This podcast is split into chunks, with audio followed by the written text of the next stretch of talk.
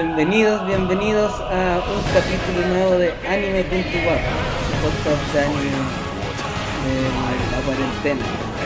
Estamos nuevamente ya ahora en nuestro capítulo número 22, ya 22 semanas haciendo este podcast, un poco más porque hay semanas que nos demoramos más, pero estamos ya ya de harto tiempo ya con este podcast. Entonces, ya hecho su saludo inicial, vamos a saludar a nuestro querido Sigmund. ¿Cómo estás, Sigmund? Hola, bien. Disfrutando del calor ya de esta época en estos lares. ¿Disfrutando? Un poco de sarcasmo, ¿no? Sí. Estoy disfrutando. Está hardcore el calor. lo detesto. Sí, porque tú eres Darks. Sí, yo soy de invierno. Sí, yo ando No, pero está bien. sol. Igual hay que disfrutar cada época del año. Sí, Mensaje pues. positivo del día de hoy. Hoy día vamos a hacer un capítulo sobre una serie que está en la palestra en este momento, mucho de, porque está de nuevo en emisión.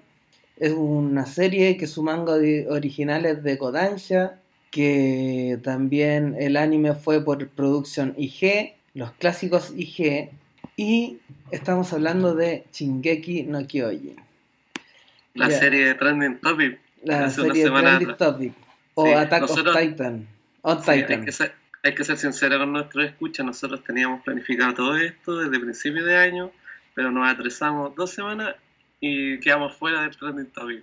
Pero Sí. aquí estamos cumpliendo con, con Shingeki. Sí, queríamos, bueno, ahora que está la nueva temporada, creo que estamos muy atingentes eh, hablar de Shingeki. Y bueno, partamos con lo siempre lo que hablamos inicialmente, que es un anime, bueno, un manga creado, escrito y ilustrado por Hajime Isayama, que es el mangaka que hizo Shingeki, que si bien tiene, tiene otras obras, tiene muy pocas obras además de Shingeki, eh, se destacó al tiro por esta por este manga y lo hizo muy famoso porque otro, otros otros trabajos tiene Heartbreak One 2008 Ors 2008 The Killing Pound 2014 sin embargo no, no no vio la luz realmente como lo hizo con Shingeki po, que Shingeki Sí. bueno, se publicó por primera vez en 2009 y en 2017 se comenzó,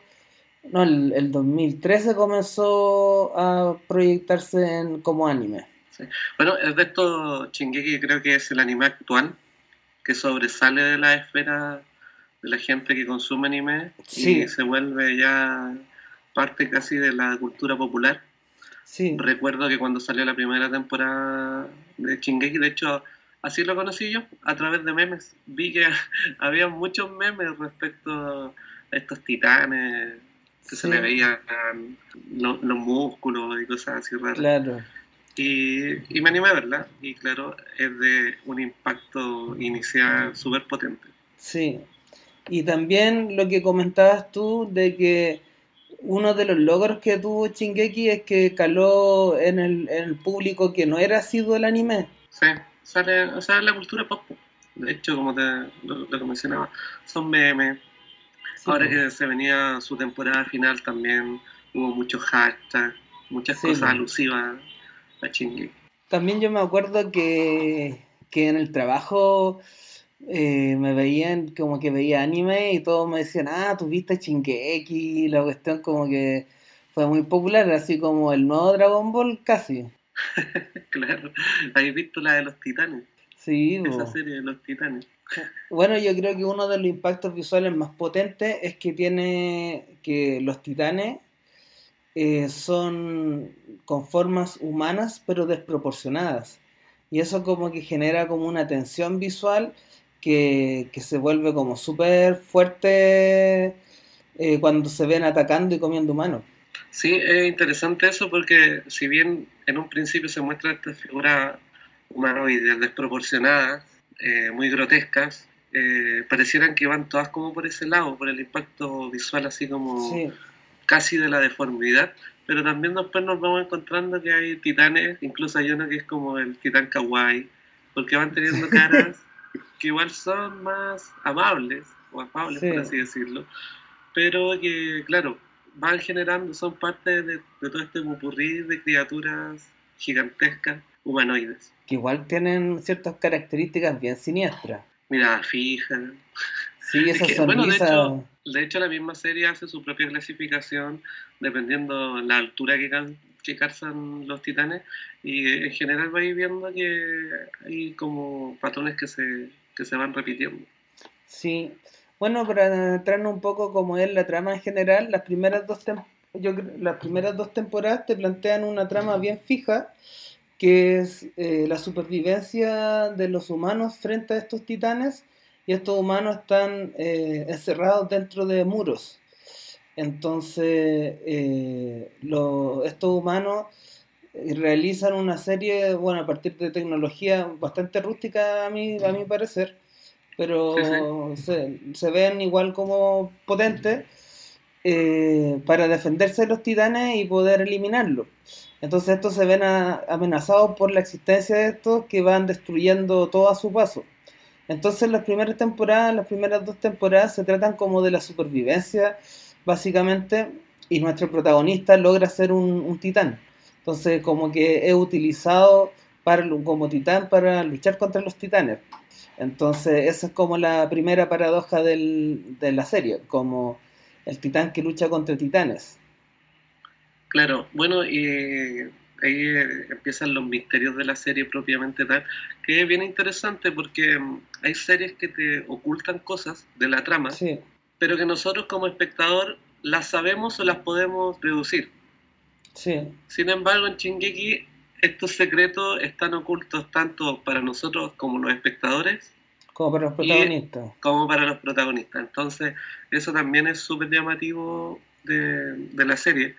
A, mí en algún momento, ahí como iniciando la segunda temporada, eh, empecé a dudar de, del, del, creador. Pensé que estaba chamullando casi en el camino de Shingeki, pero ya con las otras temporadas se ve que igual había una planificación, una idea de fondo previa. Sí, y eso es interesante porque es una serie que va increciendo, como, como que al principio es una trama súper simple del, del, de la supervivencia y de repente nos vamos dando cuenta que las esferas de poder van ocultando ciertas informaciones sobre los titanes, después nos damos cuenta que incluso hay personas y, gente que es titán y que está entre, entre, entre nosotros. Ah, pero todo oculto por, por, la, por las grandes esferas de poder, por, por este gobierno, incluso por la iglesia.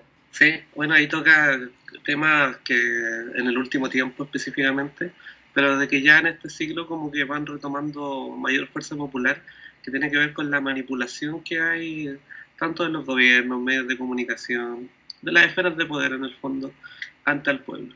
Y lo bueno que Shingeki presenta esta idea que es propia de un futuro distópico, pero no estando en un futuro, al menos no en un futuro para nosotros. Claro. Como señalaba Vladimir, tienen tecnología bastante rústica todavía para lo que podría presentarse, porque esta serie se podría haber presentado con un futuro distópico, pero más avanzado. Pero no, no, lo hizo.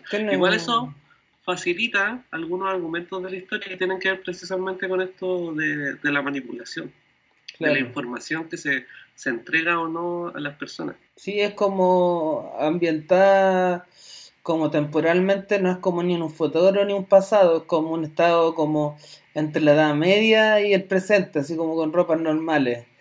claro. es como bueno, de hecho, el equipamiento de que ocupan para matar a los titanes eh, igual es, tiene su complejidad en términos físicos y que dentro de la, del mundo de la serie tiene, tiene fundamento y lógica. Como que quizás no tenga que ver con una temporalidad pasada, pero sí quizás este contexto que se muestra, más que medieval, como quitando un poco esa idea que dije recién, arrepintiéndome, quizás sea eh, un, un contexto de precariedad material. Bueno, además, porque no hay que olvidar que la, la población que se nos muestra al inicio de la temporada están detrás de muros. Entonces, sí. de hecho, una de las grandes crisis cuando se rompe la, la muralla María es que hay acceso a los titanes y el, lugar de donde podían habitar los humanos eh, se achica. Sí. Entonces, de hecho, hay una hay capítulos que tratan específicamente de eso, de la dificultad de, de poder sostener a una población con un lugar que puede entregar una limitada y escasa capacidad de recursos. Sí, y de hecho ahí como entramos de nuevamente en los terrenos políticos, por ejemplo, nos presentan, nos presentan un contexto cuando se achican estos, estos lugares de la crisis económica y de comida, porque ya los lugares no dan abasto para, para, para todos los, los ciudadanos que tienen que enclaustrarse en, el, en el, muro siguiente. Sí, bueno, esta historia, a pesar de que se presentan como una serie de acción, de hecho, bueno, las escenas de acción son bastante llamativas, buenas y potentes. Eh, oculta varios elementos, tiene varios matices que la, que la van nutriendo en sí bueno, esta parte política y no olvidar eh, el carácter religioso que también había dentro de las murallas y las murallas mismas. Sí. Porque vemos que hay una estructura religiosa en torno a las murallas mismas. El Dios es la muralla. Sí, sí, esa es la cuestión que, que de hecho dudan como, como qué significa la muralla, porque es como que es la representación de un poder absoluto y de un, de un pasado de los titanes que nadie sabe cuándo comenzaron, ¿cachai? Porque nadie sabe la historia realmente de, de esta civilización y los que saben lo ocultan, está el, poder clerical, ¿cachai? Entonces es bien, es bien interesante cómo va planteando distintas cosas muy sutilmente dentro de, de lo que tú decías de un, de, un, de un anime de acción con escenas profundamente detalladas en la misma, en la, en la, agresividad, en la rapidez de la escena. Entonces, es interesante de que mantenga una capacidad de misterio y más profundidad, no tan solo como yéndose en, en la acción. Sí. Yo, bueno, en este capítulo quizás no, no profundizaremos en sí en los personajes, sino que más bien en los contextos en los que se están moviendo ellos. Eh, como señalaba, es para mí vale una técnica como de futuro distópico, porque eh, siempre como que te, los que están encerrados se les coloca como en un, en un terreno de tecnología previo al, al actual. Es como que si, yo creo que si alguna nación, esperemos que no, pudiera tener esa capacidad, evidentemente va a situar a las personas en un estado previo de tecnología que es el que tenemos actualmente en el mundo. Entonces, por ese mismo sigue como el lineamiento de esta distopía. El hecho de, como ya lo ha dicho Vladimir, hay información respecto a las murallas, hay información de lo que hay afuera de las murallas que se va ocultando y que evidentemente todo el mundo en el fondo está en busca de eso, o por lo menos los grandes protagonistas de la historia. Entonces se manejan entre el descubrimiento de los secretos y la supervivencia en contra de estos titanes. Sí. Y en ese sentido yo creo que ya estamos en terreno de spoiler, última temporada. Yo, yo creo que más que última temporada, un poco de final de la, de la penúltima y la última al principio, que es donde estamos ahora. Sí, que nos revelan lo que en el fondo todos esperamos de cierta forma. Había un mundo exterior, había un algo allá afuera. Sí. Más allá de las murallas. Existía más allá del océano de hecho. y más allá del océano, porque nos enteramos que todo esto es una pequeña isla. Sí. Y bastante pequeña porque y bastante pequeña. Entonces, claro, ya saliendo de las murallas no se demoraron nada en llegar a la costa. Sí, pues, y, nos damos cuenta, bueno, ya como tú decías, terreno de spoiler, de que todos los que estaban ahí eran potencialmente titanes. Claro, estaba, nos enteramos que todo esto es una es un pueblo. Sí. Toda la gente que está ahí es perteneciente a una etnia, a un pueblo. Sí, y que, era claro, tienen la particularidad de que su ADN les puede permitir ser titanes a través de un suero. Sí. Que es el suero que sale al final de la tercera temporada. Y que bueno, ellos al comer otro titán adquieren todos los poderes del otro titán. Sí.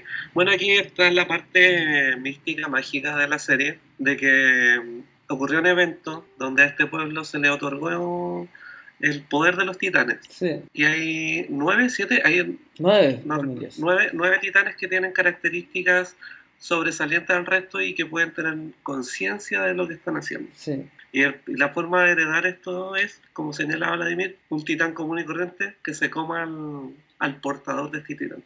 sí. Ahora, si no ocurre, se gatilla nuevamente este factor mágico y pasaría a un descendiente, cualquiera como el avatar, Sí.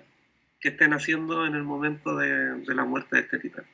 Y resulta que aparece el papá del protagonista que Eren y toda su historia dentro de un mundo que no, no, nos, no nos aparecía dentro de las primeras temporadas porque no había ni un exterior, o sea, solo estaban las murallas y de repente salen de las murallas y hay un mar y ahora hay una civilización y una civilización con tecnología, como un poco ambientada como en la revolución industrial, un poco. Sí, está ahí como en el auge de la revolución industrial. Y ahí se ocurren fenómenos nuevamente políticos bien interesantes dentro de la serie. Eh, antes de abordarlo, vemos que esta otra nación eh, tiene conocimiento de los titanes, tiene conocimiento de que esta raza, esta, este pueblo llamado Ymir, tiene la capacidad de transformarse en titanes, pero la visión de ellos es negativa. Sí, La visión es de que ellos tuvieron pacto con una especie de demonio y que todos están maldecidos porque todos traen caos y destrucción sí. y puras cosas malas, puras cosas del diablo. Y ellos, y Eh, ellos se les dice los elderianos, el poder, el, es el pueblo de los elderianos. Claro. Y ahí vemos que esta esfera, en el fondo, toda la gente cree esto. Incluso los mismos elderianos que viven en, en Marley. Entonces vemos que también aquí las esferas de poder dictan las creencias de las personas. Versus el otro lado, que son los elderianos que conocen la verdad, que sienten que mm, eh, los titanes fueron eh, llevados a, a poder a algo divino. Se les Sí. fue entregado como una deidad y que permitió progreso, eh, mantener la civilización con paz, puras cosas buenas, puras cosas de Dios. Sí, y de hecho no, se nos hace un símil a este pueblo como un pueblo súper oprimido, bien proletario y, simil- y, que están en- encerrados en, su, en unos quietos, son como lo peor en la escala social dentro de este país de Marley y ellos utilizan su poder, sin embargo son tratados como renegados, o sea, más, bueno, más que renegados como casi esclavos. Incluso quizá aventurándome, yo creo que hay un símil con el régimen nazi y los judíos. Sí, mira, yo creo que igual hay que aclarar, eh, todos los contextos donde hayan guetos y poblaciones oprimidas se asocia generalmente con, con el, con el nazismo porque es lo más conocido. Pero agradezco que no sea otra propaganda más de, de, de esa época, que sea, o sea, que sea tan evidente. ¿ya? Sí, no es tan Porque literal. no es tan literal en, en como lo vemos en películas y series. Ya conocía sobre el tema del, del nazismo. Pero claro, pasa lo que pasa eh, en situaciones de gueto. Poblaciones oprimidas, que son humilladas, que son eh, vistas casi Excluidas. como, como excluidas y que son vistas no como personas, sino como seres inferiores. Ve- lo, lo vemos reflejado en esta serie con, lo- con la gente de, que no es, o sea, que no es oriunda de Marley. Pero también vemos otro factor que también ocurre en, en civilizaciones así, pues que a pesar de que son poblaciones como los alderianos eh, humilladas, marginadas, si tienen su potencial, son explotadas. Sí, Aquí vemos eh, que hay familias que evidentemente como son los únicos que pueden portar los titanes, eh, empiezan a tener un, o sea, empiezan a escalar casi socialmente. sí, a partir del poder del titán que tienen. Y, bueno, claro, eso mismo hace que, que sea como este proletariado nuevo, ya llevado al, al poder de los titanes, no tanto a la economía, para poder hacer a sus familias como tener un estatus mejor que, que el de basura prácticamente. Sí, porque son totalmente eh, maltratados eh, por, por ser ellos. Entonces, ahí se nos muestra el poder de un titán, o sea, de, que, que uno de los titanes, el, el que primero aparece y quieren, eh, se da como premio la herencia de ese poder. Claro, y las familias evidentemente se sienten orgullosas porque toman otro lugar en la, en la sociedad. Ya en, esta, en este segundo capítulo de la nueva temporada vemos que hay una familia que eh, prácticamente está teniendo, teniendo a otro candidato para seguir con el poder del titán eh, con armadura. Sí, pues. Y bueno, y hay otra cosa que aparece en el segundo capítulo que es súper interesante, que aparece un hermano del protagonista. Sí, bueno, ya entendemos que el padre de Eren viene de fuera, de, las murallas, y había tenido una familia previamente. Claro. Así que, bueno, ahí, ahí se revela un rollo familiar bien intenso, que el, la, el titán que se comió a la madre en, en el primer capítulo resultó ser la esposa de su padre antes de, de, haber vuelto a las murallas. Eh, es como todo un rollo vengativo familiar, está, como para otro tipo de análisis también. Y bueno, claro, nos enteramos de que hay otro hijo, un hermano mayor de Eren, que es el titán bestia. Sí, pues. Y bueno, cobraban sentido las palabras que le decían de que lo quería rescatar, porque no hay que olvidar que dentro de las murallas también se inculcó casi un, al menos un miedo, no sé si uno sí. al menos un miedo a los titanes, que en el fondo son ellos mismos, y son la cualidad, la virtud que tienen como, como, como pueblo. Que ese es un poco el secreto que se oculta en las primeras temporadas, de que los titanes son ellos mismos. y aquí volvemos al rollo político. ¿Por qué todo esto entonces? Ahora encajamos, ya con esta nueva temporada, que el rey, eh, no han pasado tampoco muchos siglos, sino que el rey tiene la habilidad de poder borrarle las memorias a su pueblo. Sí. Y al parecer solo han pasado 100 años, si es que menos, si es que no menos, eh, dentro de las murallas, pero la gente no lo recuerda. Claro. Entonces, también aquí volvemos al tema de cómo las esferas de poder pueden controlar la realidad de muchas personas. Sí, pues, y, el poder de, de la manipulación de información, que eso en este contexto político en el que vivimos es un tema súper contingente.